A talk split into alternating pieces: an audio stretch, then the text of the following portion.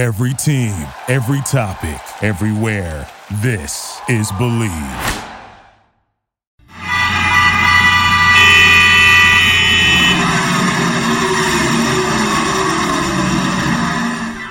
This is Garage LA, Garage Latino. We don't talk about football here. We don't talk about golf, no. We are two Latino gearheads, David, y Ricardo, that are lucky to test the latest cars for you. so you can make a better decision when you are ready to buy. But there is more. Since we're Latinos and we have more than 50 years doing this, we have our own opinions and don't have pelos en la lengua to be nice for the sake of it. News, opinions, and our verdict, Latino styles on things on wheels y al que no le guste que se chingue. Garage Latino on Bleav Network starts now.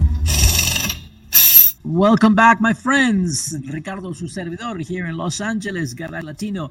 You can download the podcast of Garage Latino on Spotify and Amazon Music. And remember, any questions you have, you might reach us through our Facebook page, Garage Latino. Uh, oh, you know, many things to talk about. Some things always a little bit controversial. We have our own opinions, and I'm going crazy with what I saw last weekend. I'm still scratching my head. I don't know what is happening, and that's the reason why I am bringing David Logi. ¿Qué tal? Buenas noches. Saludos desde México. Hello. How was everybody? All Welcome. right.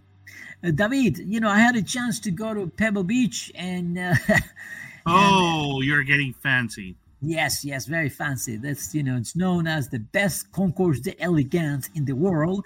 And but just before you get into the show itself, there is a, you know, a putting green where everybody practices, or so I'm told, how to put the little white ball in the hall.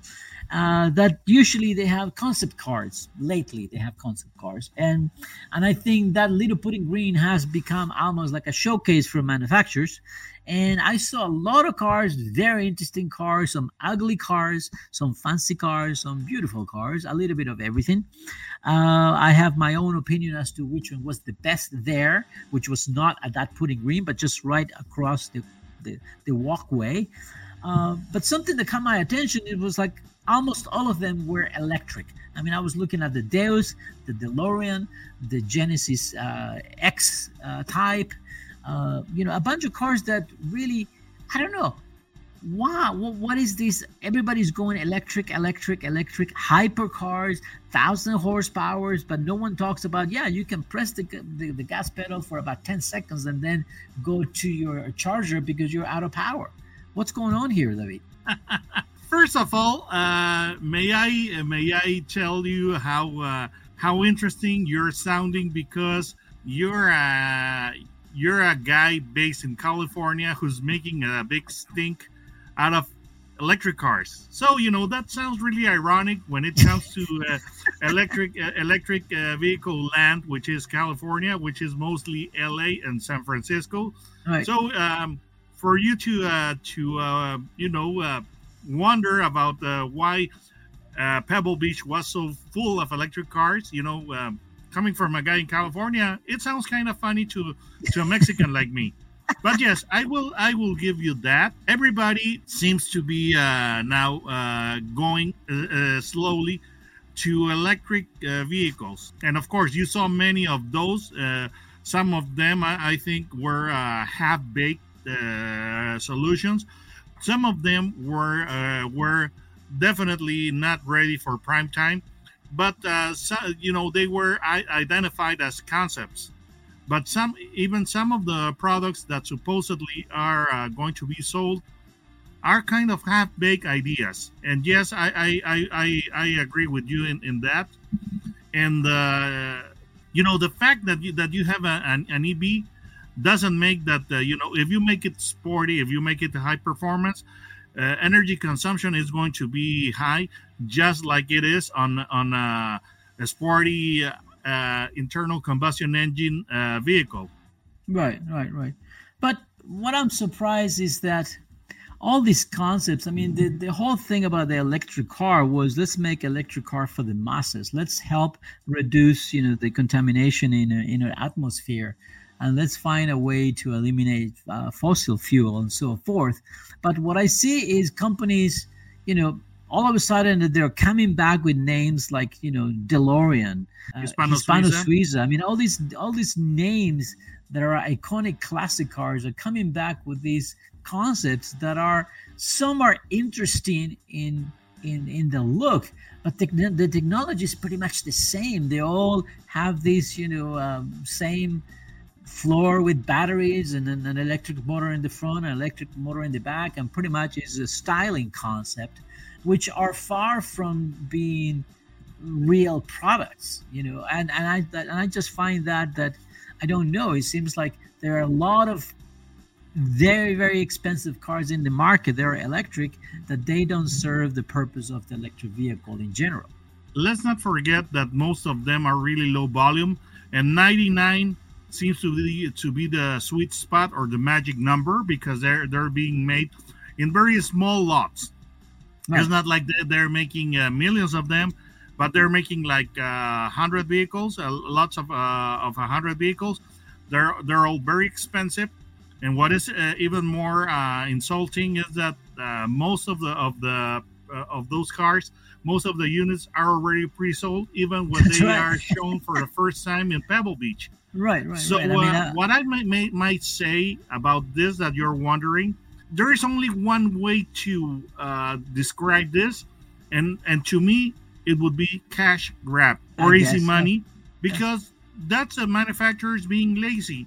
Because there, you know, it's it's uh, easier to make something that's uh, very expensive and and get a high profit on something that that's uh, they're very exclusive and expensive than it is to to get a profit on a mass produced vehicle that's uh, going to be uh, made by the thousands and it's going to be uh, you know not very expensive to purchase.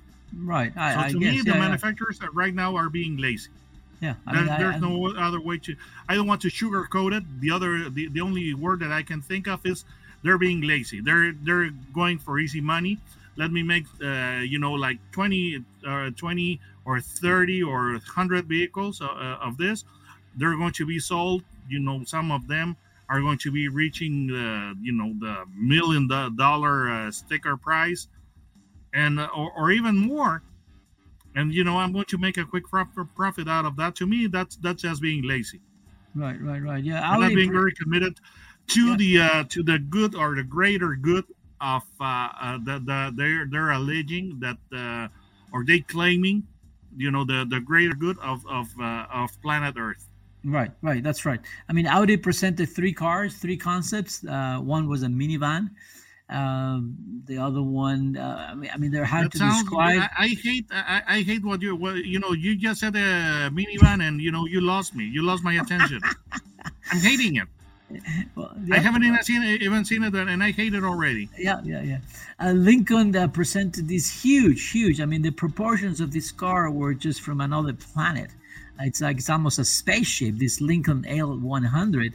Uh, the front somewhat similar to the Star concept that they presented a couple of months ago, but the the overall dimensions of this car are just huge, and the doors that start at the rear bumper you know I, I thought it was so unpractical that i'm not sure why they would do something like this. Uh, but regardless lincoln celebrated its 100 years presented this uh, huge concept that is very you know it's quite interesting. I don't know i don't find it practical at all. May i Uh, weigh in into that? Uh, yes go ahead. You know, I think that uh, that car is a concept that uh, you know right after right after it returns from Pebble Beach is going to be put in a warehouse, never to ne- never to be seen again.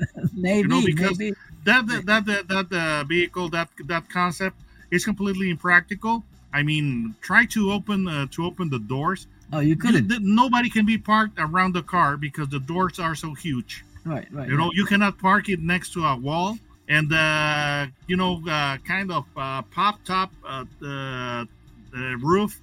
It's completely impractical. I mean, it's not like you're going to be able to open the the top while, while you're driving because you know the wind would most likely rip it off the, uh, of the the base or uh, you know uh, warp it.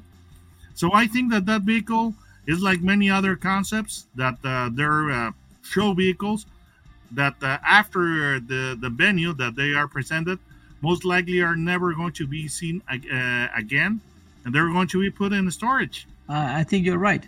Uh, another car along those lines that I thought was horrible, and that's being nice. I mean, because I'm in shock. I'm in shock that Mercedes Benz could come up with such an ugly design. They made this Maybach that it's, you know, it takes um, the space of three parking spots to to park it. Uh, the the colors, this brown color with off-road wheels. Uh, that I mean, I, I cannot imagine a German company not going to Continental Tires and says, "Hey, we need tires for a concept." That they have to go to an American company to put tires on. I mean, I just cannot believe what, what I was seeing. Uh, I, it's giving me headaches. This Maybach is one of the ugliest, horrendous designs that I ever seen in my life. But you know what was a star from all these concept cars? I thought something that was done so well from every angle from every you know point of engineering i thought this small company they do low productions they have a track record that it's unsurpassed and i have to say that gordon murray with the t50 that was probably the best car in that spot and he Yeah, had a crossover V12. And you want to hear something? Is that an EV? of course not It's not an EV. it's an ICE vehicle, an internal combustion engine vehicle, not an EV. Yeah, and, and and you could see the engineering on this car. It was like wow. I mean, so many little details, and the proportions, the look, the feel. It, it was like okay, someone that knows how to drive made this car, and this car, uh, you could see the DNA coming from the racetrack, but still, you know, in a, a very elegant lines. And, and incorporating the famous fans from the BT49, I think it was, uh, that Niki Lauda drove in the 80s. Anyway, that I thought was very, very beautiful car. An interesting concept was the Czinger 21 and the Delage uh, with the V12 motor, a hybrid, also with an electric uh, engine. That was quite interesting. The the Rimac Nevera, finally we got to see it. Nice. Still take a Bugatti over a Rimac, even though now they're going to be made by the same company. But it was uh, very, Bugatti very had the interesting. swan song of the W16 engine, didn't they? Yes. They had the swan song. Now, uh, as uh, you know, uh, you uh, like the uh, the car by the Gordon Murray, but uh, perhaps uh, you know, I- I'm sorry for going back uh, uh, to that uh, subject, but you know, uh, the, the, just so the public knows who Gordon Murray is and why is- he is making a car that that uh, that's pretty great. This guy designed the McLaren F1. Right.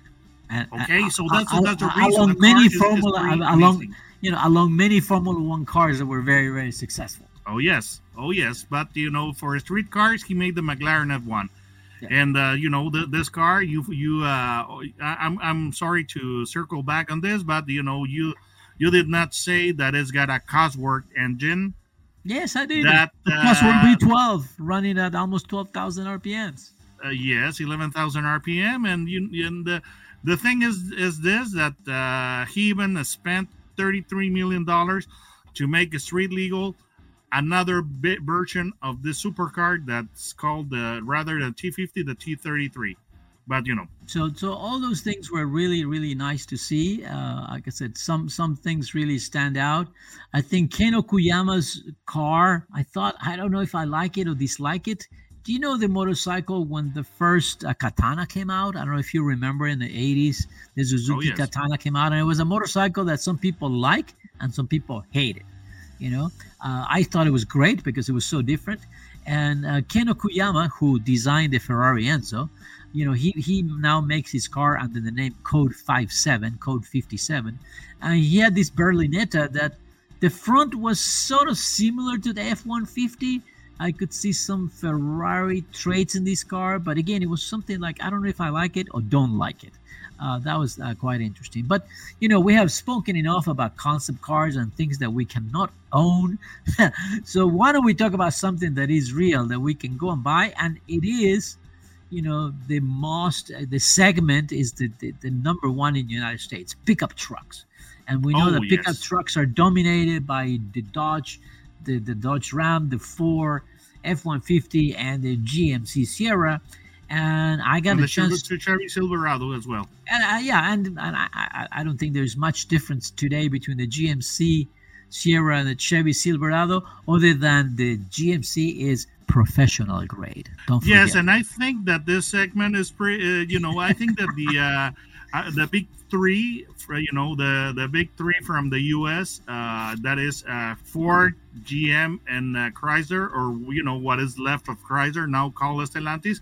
They love. They completely are nuts about this uh, segment because the Japanese haven't been uh, able to break into this uh, segment. You know, as much as they are trying, they have not been able to make a dent when it comes to the to the full size anyway. Right, right. Because uh, you, the the Titan from uh, Nissan has been trying fruitlessly to uh, to make a, an inroad in, into this uh, category, and you know now it's going to be bye bye uh, Titan after Right, right. this uh, generation uh, finishes its run, it's gone. and the, uh, and the, Toyota Tundra Toyota- and the Toyota Tundra now uh, which is probably the most American truck because it's designed and built here in Texas right uh, it, it, it's it, now it doesn't have a V8 anymore and people on those trucks want a V8 and Yes, and you know, so that's what I'm saying. Even though that the Toyota is there, it has not been able to to uh, really break into it. And I think that the uh, the you know not only the uh, the big three from from Detroit love that segment, but also a lot of people. Yeah. Uh, in, in the in the U.S. really love the trucks because it, it, it's all uh, uh, it's all American or it's mostly American. Yeah, yeah. Now, the this GMC Denali that I drove, I have to say, I was very impressed with the new interior. Uh, that's the main the main difference I would say uh, for this truck is the interior, which really it's a very luxurious. I was very impressed by the wood being you know all worked and the seats the stitching on the seats. It was really like you know this is a, a ultra lux- luxury car. I'm not sure how long they're gonna last because that stitching that it's overlapping i think it can get caught uh, with your pockets you know and in your pants and stuff like that. So that gave me a little bit of concern but regardless it's a very spacious and beautiful interior uh, and the truck is very smooth i had the opportunity to drive the diesel version which is the, the three liter uh, inline six. The GMC also is using a 2.7 four cylinder engine that has a turbocharger. And of course, you have available the 6.2 uh, V8, which is the, the main powertrain. But I thought this diesel did a, a very good job. It's very, very quiet and you know, gets you better, better fuel efficiency than than the gasoline engine. And for everyday driving, I thought it was great. Now, I did have a chance to put the trailer on. I, I, I hooked up the trailer and, and, and took it to Willow Springs. We went testing there. And I thought, well, let me take the, the GMC to see how it does on the road with the trailer. I love the cameras. I have to say, if you have a trailer, all the cameras that are incorporated to this GMC Denali are very, very helpful. Even the front cameras, I thought it was really, really good. But I was shocked. Pulling this 8,000 pound trailer, I was only able to get 14 miles per gallon, and I expected a lot. Well, Ricardo, uh, if uh, correct me if I am wrong, but you yourself own a heavy duty pickup, right? Yes, yes, You yourself, yes. and that's a turbo diesel as well, right? correct, correct. Yeah, So and, and, and it is and it do a six liter engine, so it's double the capacity. So maybe right, it's not a fair but uh, when you're towing that trailer with with your own uh, uh, heavy duty uh, pickup, what kind of mileage are you getting? I get 18 to 19 miles per gallon. Oh gosh, so Yeah. that's uh, where uh, downsizing backfires on you because right. the engine is going to this uh, on the uh, GMC Sierra is uh, what? Three liter? A three liter, three liter turbocharge, versus uh, versus uh, a six liter. Six liter on on your And I, on- but but it's you cannot really compare the engines because the engine on the Ram 2500 that I have is the famous 5.7 Cummins engine. That you know it is a commercial engine, is a low RPM engine. I mean, I'm going 65 miles an hour at 1500 RPMs. I mean, there's plenty of torque. It's a whole different type of engine. But okay and how much uh, how much was the uh, GMC Sierra you know uh, you know when it comes to RPM wise uh, uh, I was going 2500 to 3000 RPMs. So that's a, it- that's a lot when it comes when it comes to a diesel that's a Right, lot right, more right, right, yeah, RPMs Yeah, yeah, So a lot more RPM. So it's a completely different engine. But I think for every day, it's pretty good. Uh, like I said, I like the interior. I like all the camera work. Uh, you know, it's the Denali's are the luxury versions.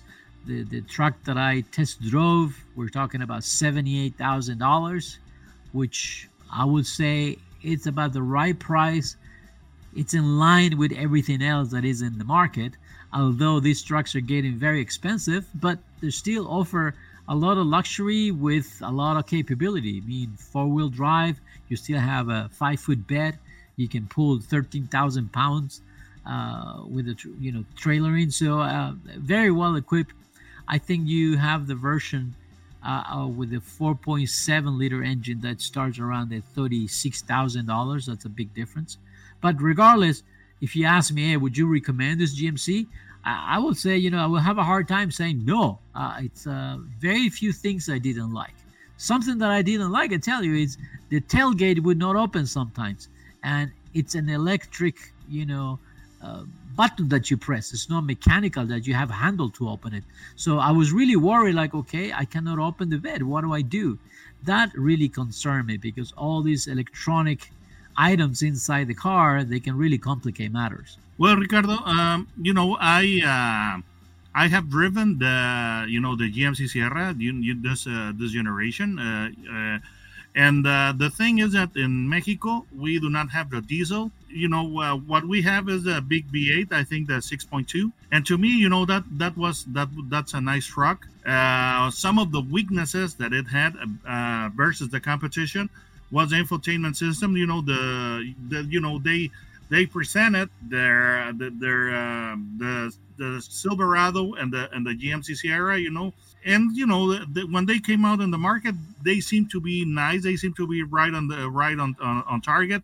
But then Ram arrived with the with the new 1500 and blew everybody out of right. the water yeah. with the vertical, like uh, I think 10 inch or 11 inch uh, screen for infot- uh, infotainment. Yeah. So you know the the the GMC looked outdated now they have a, a much larger uh, larger screen and the infotainment has been improved. And uh, you know not that it was uh, that, that it was a a, a basic uh, truck. It, it, was always very nice but the interior now is even nicer. Yeah, and, when, yeah. and you know the the trim that we have in mexico is the uh, the open pore wood uh, you know with low uh, with low gloss to me that's that's very modern that's very nice. Uh, quite frankly i'm i'm no longer a fan of uh, polished wood with you know with uh, with varnish because you know that looks like some something fit for my granny's uh, grandmother's house you know. But what i do like about the about the the gmc is the is the you know the the driving experience is very car like and yes. I think that's uh, that's the biggest asset because it's more car-like than any of the competitors. Right. And also innovation. I I am uh, you know I really like. Uh, not only do they have the multi-pro uh, tailgate, which Ram responded to with with another with another uh, approach, but they also have the carbon uh, fiber uh, box, which is which is very innovative to reduce weight. And and something else that since you mentioned technology the the GMC now uh, comes with the Smart Cruise, Smart Cruise too. So pretty much, yes. you know, it, it, it, can drive itself and brake itself. So that can be very handy if you're on, on a highway on, on a long distance. David, how do we? Well, first of all, do we recommend this or not? On a scale of one to ten, the Denali GMC Sierra for you is a what?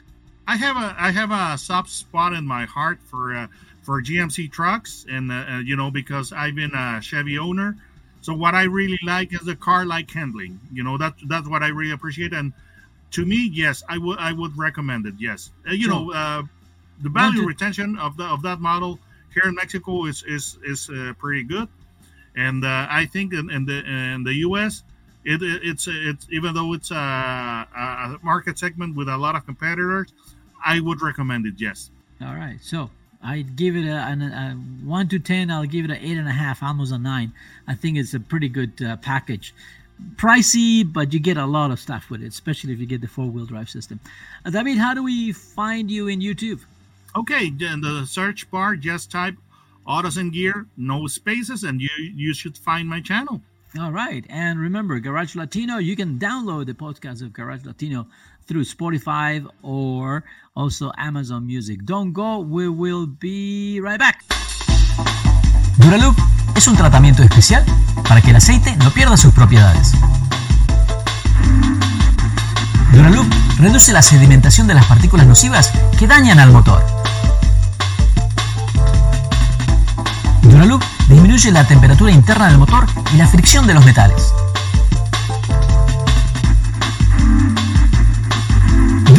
Para que el motor dure más. Thank you for listening to Bleav. You can show support to your host by subscribing to the show and giving us a five star rating on your preferred platform. Check us out at Bleav.com and search for B L E A V on YouTube.